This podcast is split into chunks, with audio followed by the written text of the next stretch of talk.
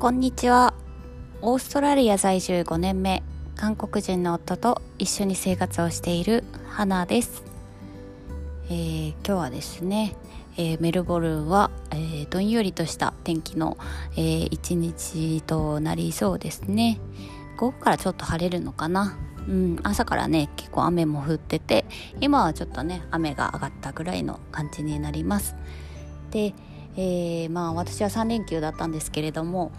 はい、えー、最終日どこか行こうかと思ってましたが、えー、この感じだとまあお家にいる形になりそうですね。はい、えー、で昨日ですねあのー、長くなっちゃった。あのねえー、なんだっけ。そうパクさんがコロナの検査を受けてきましたということであのー、収録したんですけれども、えー、今朝ね早速ねあのー、検査結果が届いたんですよ。早いですね。うん。で検査結果もねすぐあのなんて言うんだっけ。ショートメールショートメールじゃないや。なんて言うの？SMS あのなんて言うんだっけ。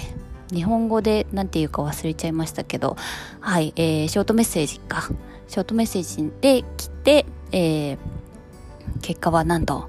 まあ想像がついてた通りなんですけれども、えー、結果は、えー、大丈夫あれどっちだっけ？日本語で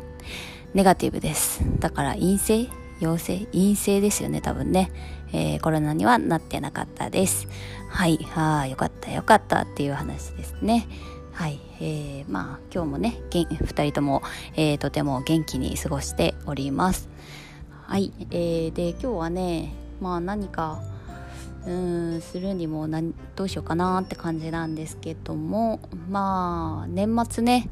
えー、2人とも仕事で我が家はねあの全然大掃除とかもしてないんですよね。なのでせっかくなので、えー、今日お家の、えー、お掃除お片付けとかしたいなみたいな思っています。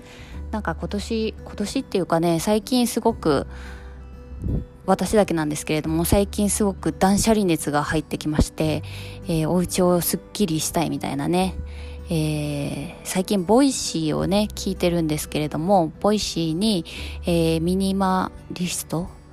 ミニマリストかな？ミニマリストのあの綾島さんっていう方のね、え Voicy を最近聞いていてすそれを聞いてるとねすごい家を片付けたくなってくるんですよね。うん、でお洋服とかもちょっと捨てたりしてたんですけれども他のね部分とかも、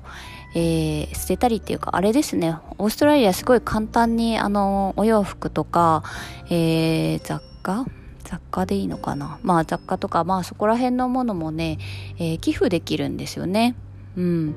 あの日本みたいにあの何て言うんでしたっけ？ブックオフじゃなくて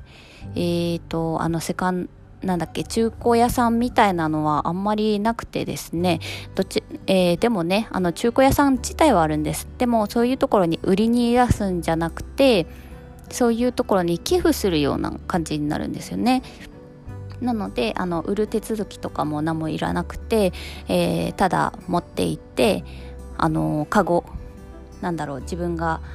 えー、寄付したいものを入れるボックスみたいなのがあるのでその中にポンって入れてくるだけでいいのですっごい楽なんですよね。でしかもなんだろうななんだろう捨てるってなるとやっぱりねこうもったいない根性じゃないけれどもはい、えー、なんかうんなんかねえー、気が咎めるというかそういうのがあるんですけれどもこうやってね、えー、誰かの役に立つのかなって思ったら、まあ、気兼ねがなく持ってきるなと思って、えー、結構ねそういうのを活用しています。はい、えー、そういう感じでねちょっとお家の中をすっきりして、えー、生活しやすいようにしたいなと今日はそれがうまく進めばいいななんて思っています。はい、えー、ではね、今日もね、皆さんいい一日をお過ごしください。ではまた、See you!